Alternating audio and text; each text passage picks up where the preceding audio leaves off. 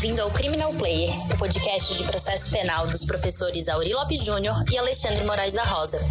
O Criminal Player é um apoio da Emais Editora. No site www.emaiseditora.com.br você encontra material de qualidade e gratuito. Siga o Instagram @emaiseditora para ficar por dentro das novidades.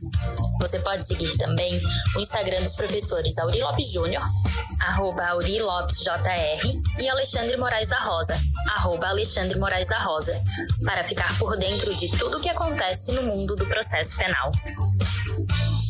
Olá, ouvintes do Criminal Player. Hoje nós temos aí a notícia do STJ tendo sido sequestrado o seu site, os seus arquivos, uma discussão que permeia invasão de privacidade, invasão de perfis no Facebook, Instagram, é, fotos vazadas, e a gente teve a alegria de poder contar, tirou um tempo da sua agenda, com o Wanderson Castilho, que é um brasileiro que mora nos Estados Unidos, mora na Flórida hoje, e lá ele faz um trabalho de cybersecurity e também de investigação privada no ambiente da internet. Ele é autor de um livro dos 100 fatos marcantes do cybercrime, cybercrime que está no Brasil publicado, vale a pena procurar na Amazon. Eu me tornei fã dele, a gente tem uma promessa de fazer um curso sobre prova digital, tem muita coisa para saber, para saber.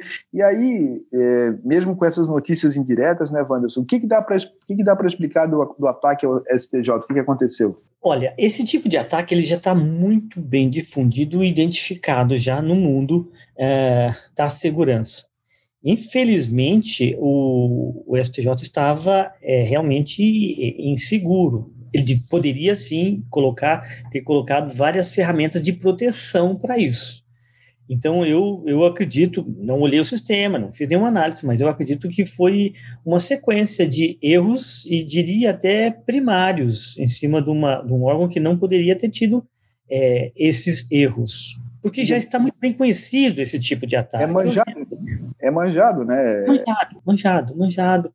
E, e as chances de se conseguir né, a, a chave para descriptografar isso aqui é, é, muito baixa. Vai ser pedido, provavelmente já deve ter ali o e-mail para contato né, do, do resgate, do, do resgate ali, que na maioria das vezes quem paga não recebe, perde o seu dinheiro e não, não tem nem o seu eh, dados poucos têm esse retorno, entendeu? Porque ah, o que, que acontece? Esse tipo de ataque, ele foi muito difundido e começou na Rússia, por, é, por gangues é, de, de, de, criminosos da Rússia ali. E aí eles acabaram vendendo esse tipo de ataque, mas não venderam a solução deles, só venderam o ataque, mas não a chave. Muitas das gangues que fazem isso aqui conseguem colocar o, o e-mail de contato ali e tudo, na sua conta pra, de criptocoins, né, para que receba os valores, eles só vão receber os valores. Eles não vão passar a chave porque na maioria dessas gangues nem tem a chave. Baixa. Isso é uma isso é demonstração da importância da tua função hoje,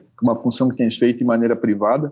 Atuasse também em algumas alguns casos brasileiros rumorosos, né, de descoberta de quem teria vazado fotos e coisas do gênero. Como, explica para nós como é que funciona essa tua investigação, esse teu trabalho de investigador privado. É, a, a perícia online hoje, ela está dominando praticamente a, mais do que a perícia física. Cada vez mais vai se partir para as perícias online, porque os HDs eles estão modificando. Agora as máquinas estão começando com o HD SSD, o que antes era um HD, o SATA, que ele, ele era muito mais fácil de se fazer recuperações de dados apagados. O SSD é uma tecnologia como se fosse de flash, como se fosse um pendrive. Essa tecnologia não fica tão simples de fazer recuperações de informações apagadas. Só que na internet, quando você posta, você fala, ah, eu posso apagar. Você pode apagar, mas pode estar em outros lugares. Tem sites especializados só em guardar né, o que você posta na internet aí. Então, as investigações vão começar a ficar muito mais online e com ferramentas. Eu tenho uma ferramenta que eu pego só o teu e-mail. No seu e-mail, eu vou achar todas as suas redes sociais, eu vou achar todos os seus contatos que tem com aquilo ali. Se eu pegar a sua foto, eu não tenho o seu nome, não tenho o seu e-mail, não tenho o seu telefone, mas só a sua foto. Eu pego a sua foto, subo na ferramenta e ela vai buscar na internet por face recognition, reconhecimento facial, em qual rede social você tem. E não precisa ser a mesma foto. Você pode, eu, eu tenho uma foto que eu estava sem óculos e a outra estava com óculos. E ele, ele achou.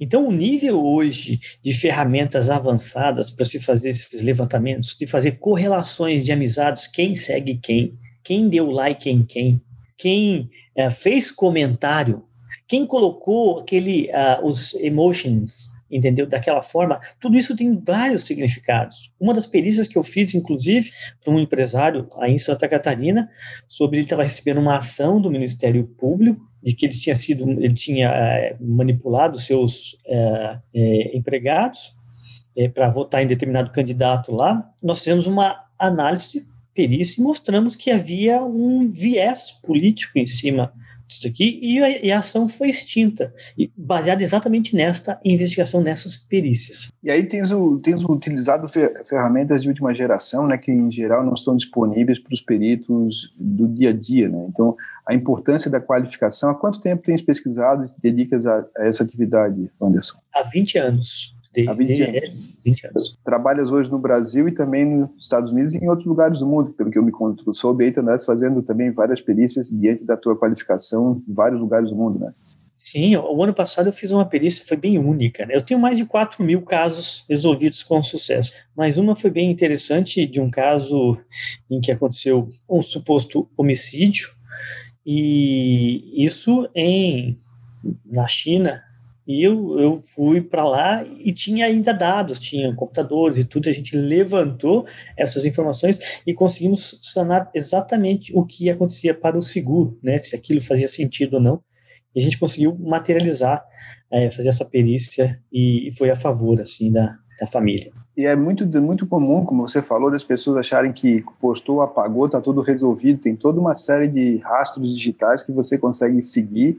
Desde 2009 você tem o manual da perícia digital que vai procurando abastecer. E hoje, com a tecnologia cada vez mais avançada, você tem produtos. Conta para nós dois casos que tu tenhas assim. Esse foi, esse eu consegui desbaratar de maneira a, a, a ficar feliz, né?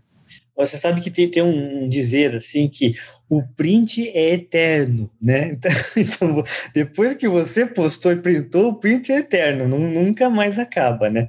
Mas um, dos casos que eu, quando eu cheguei a morar aqui nos Estados Unidos, no primeiro, primeiro, primeiro caso aqui, eu uh, fui contratado por um, um, um, empresário dizendo, olha, eu tive um, um, determinado diretor, esse diretor era muito é, diferente, muito estranho, ele, uma vez ele tomando algumas ali, me falou que o nome dele não era aquele, que ele tinha sido um cara muito é, ruim no passado e tal. E ele falou, pô, eu queria fazer um levantamento desse cara, porque é muito esquisito ele. E ele já tinha contratado outros investigadores, nunca tinham chegado a lugar algum. E esse caso eu demorei sete meses para identificar. O cara realmente, quando eu fui levantar o nome é, da pessoa de 16 anos anterior, de, abaixo de 2001, para baixo ele não existia. Hum. Ele tinha nascido em 1971. Mas como abaixo de 2001, o cara desapareceu. 2001 em diante, tinha o nome dele todo, tudo onde ficou. Ele já tinha morado em 37 cidades diferentes, aqui dentro, em tudo. Mas abaixo disso, tinha sumido. Eu sei, ele estava casado com uma mulher, fiz todo o levantamento nas redes sociais deles, não tinha um parente dele em todos. Da esposa tinha parentes, identifiquei tudo, mas dele nada. E ele não se deixava fotografar de forma alguma, nem em festa de criança. Ele falava que ele tinha é, se envolvido com, com um serviço secreto e tudo. Bom, em resumo, eu realmente identifiquei através. Veja, e, era, e esse é um caso bem é, interessante, porque praticamente era o início da internet. Então eu tinha essa dificuldade ainda de achar, mas consegui. É, fui até a Califórnia e num dos processos consegui identificar que na verdade ele realmente tinha sido preso. Ele ele era um dos, das pessoas que chantageavam os traficantes. Imagina hum. o nível do cara. quem, denunciou, quem, quem denunciou foi os traficantes que não aguentavam ele. E aí ele tinha toda uma informação, ele acabou trocando isso, informação com, com o FBI, e ele foi, foi colocado na. Proteção. Na, na, isso, né, no sistema de proteção de testemunhas aqui dos, dos Estados Unidos. E eu, um brasileiro, acabou descobrindo que ele tinha sido colocado e tudo. O que supostamente você não, não é para saber, né? Então, Sim. todo o nome dele, tudo foi, foi mudado, mas eu acabei descobrindo o nome verdadeiro dele e tudo. História magnífica, um filme. Que legal, que legal. E eu tenho uma curiosidade, como é que funciona essa investigação de fotos vazadas que tivesse aqui no Brasil também, vários casos com é, as fotos vazadas, a gente primeiro, nós temos um, um, um, software que a gente identifica aonde ela foi postada por primeiro. Esse é o nosso primeiro ponto que a gente tem que ir voltando no tempo. Porque normalmente quem posta por primeiro é o que teve a foto né, original, aquele ponto. Então esse aplicativo ele acaba, ele demora quatro, cinco, seis dias varrendo a internet toda procurando por datas que os tempzinhos de quando foi postado pela primeira vez. Inclusive com variações de fotos. A pessoa pode ter recortado aquilo ali, ainda assim, é, não é pelo hash, a gente consegue ver pelo hash, mas ainda, mas pelos formatos, pela expressão e tudo, a gente consegue identificar e ver de onde foi postado aquela primeira vez. Se é uma conta já identificada, pronto, já chegamos de cara em quem postou pela primeira vez. Se é uma conta fake, aí a gente realiza, faz o laudo técnico para que haja a quebra de sigilo e a identificação do IP que se conectou, e aí começa mais uma outra nova investigação em cima deste assunto. Mas eu digo para você que 97, 98% das vezes a gente identifica. Até porque, em geral, não tem do outro lado, as pessoas tão, tão, são tão ingênuas no tocante a isso que acham que pequenas medidas acabam abafando. O que também é muito útil em programas como esse para descobrir fake news, onde é que surgiu, onde é que você derramou na rede, né? Mas quem faz dolosamente também já tem esse cuidado de evitar que você possa descobrir lá atrás. Mas isso é um percentual muito pequeno ainda da, da população que consegue ter essa, essa, essa informação qualificada. Exatamente, mas é, veja, mesmo o cara usando o que chama de VPN, que é para ocultar o IP né, real teu, às vezes a pessoa acaba cometendo gafes. E quando você começa a cometer o seu crime várias vezes, mesmo você sendo um profissional que toma suas medidas, né, profissional do mal, né, toma suas medidas de precaução para não ser pego, mas quando você repete, você acaba cometendo erros. Sempre teve. Uma vez eu, eu, eu investiguei, pesquisei 2.700 e poucos IPs, e desses 2.700 e poucos IPs que tinha VPNs, um ele tinha, ele tinha esquecido de ligar o VPN e se conectou da casa. Vai, pegasse. Já mostrei. Feito flagrante, feito flagrante. Aquela Meu trabalho. Vai, o cara vai acostumando, vai achando que vai dar certo, dirige um pouquinho mais de velocidade até que se perde na curva. É, exatamente, exatamente. Esse é o ponto do, de você estar do lado do bem e o lado do mal. Porque se você está do lado do bem você comete o seu erro, não tem problema. Você vai pedir desculpa e olha, eu vou para frente. Agora, se você está no lado do mal e você comete um erro desse, você vai pagar muito caro para isso. E tu me conta aqui no teu perfil no Instagram, que eu recomendo todo mundo vá seguir, que é o Wanderson.castilho, tu falas em cursos, quem quiser se aprofundar mais, além da nossa promessa aí de fazer o nosso pequeno curso, um print, um sprint da pessoa aprender o básico, o que, que tem de novidade que a pessoa, o curioso aqui no nosso curso pode fazer? Tem uma novidade excelente. Eu, eu fiz uma parceria, me integrei junto a um grupo de hackers pesquisadores de Israel. Eles, eles são um dos colaboradores, é, inclusive, da Segurança Nacional de Israel, e eles desenvolveram este curso que estava em hebraico e a primeira língua que foi traduzida foi para o português brasileiro. Esses caras já descobriram as vulnerabilidades de WhatsApp, TikTok, Facebook, Instagram, uh, YouTube, e eles já conseguiram invadir, inclusive, uh, aspirador de pó, aquele robozinho que tem, que tem câmera, eles conseguiram invadir e seguiu a casa inteira filmando tudo, registrando. Alexa, que conseguiram invadir, e vários outros. Quando eles aprendem, porque eles estão na ponta ali, né? eles mesmos fazem essas descobertas, aí eles informam ao, rede social, a empresa, primeiro falou, vocês estão com esta vulnerabilidade, fechem. Aí a empresa fecha, e aí eles têm, eles pegam o direito de divulgar nos seus cursos, olha como é que eu achei essa vulnerabilidade. Mas as coisas muito mais recentes, de tipo uma semana, dois, dois um mês, dois meses, não de coisas de anos, mas coisas recentes encontradas. Esse é, o, esse é o cracker do bem. Esse é, é. Eu, eu digo assim, qual é a diferença do hacker profissional para o criminoso digital. O criminoso digital, ele usa as mesmas técnicas que um hacker profissional. Porém, ele não tem comprometimento se ele vai estragar ou não o sistema, ele vai entrar.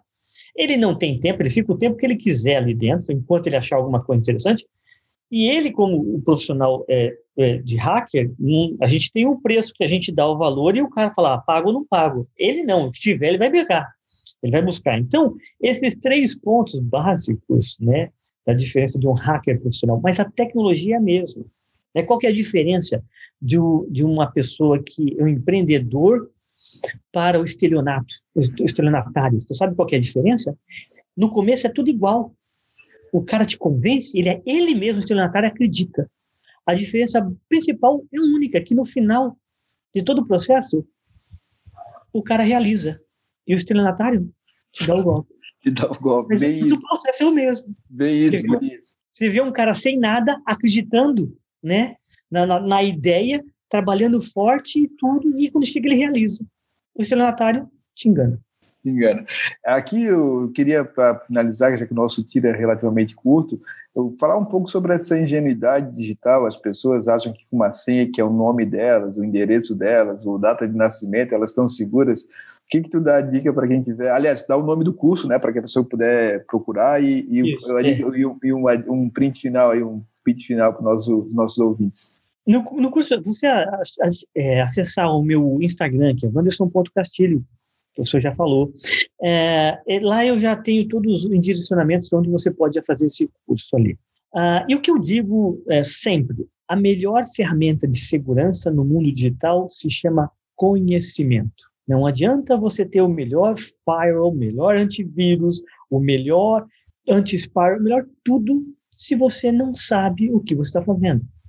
Eu tenho um amigo meu que ele foi assaltado, ele comprou um carro blindado porque ele tinha medo de ser assaltado, mas ele andava de janela baixada. Não resolve, porque ele não tem o conhecimento, tem, tem que estar né, seguindo os padrões. E é assim que eu digo, né, o conhecimento sempre se, se informe, veja quais são os golpes mais comuns que estão acontecendo, vão em sites, em blogs de, de, de, influenciadores de segurança que estão informando, sempre estejam atentos aos golpes que acontecem, porque todas as vítimas sempre dizem a mesma coisa. Ah, se eu soubesse disso, eu não tinha caído. Ah, se eu soubesse que não era para clicar. Ah, se eu soubesse que não era para deixar o meu nome como senha.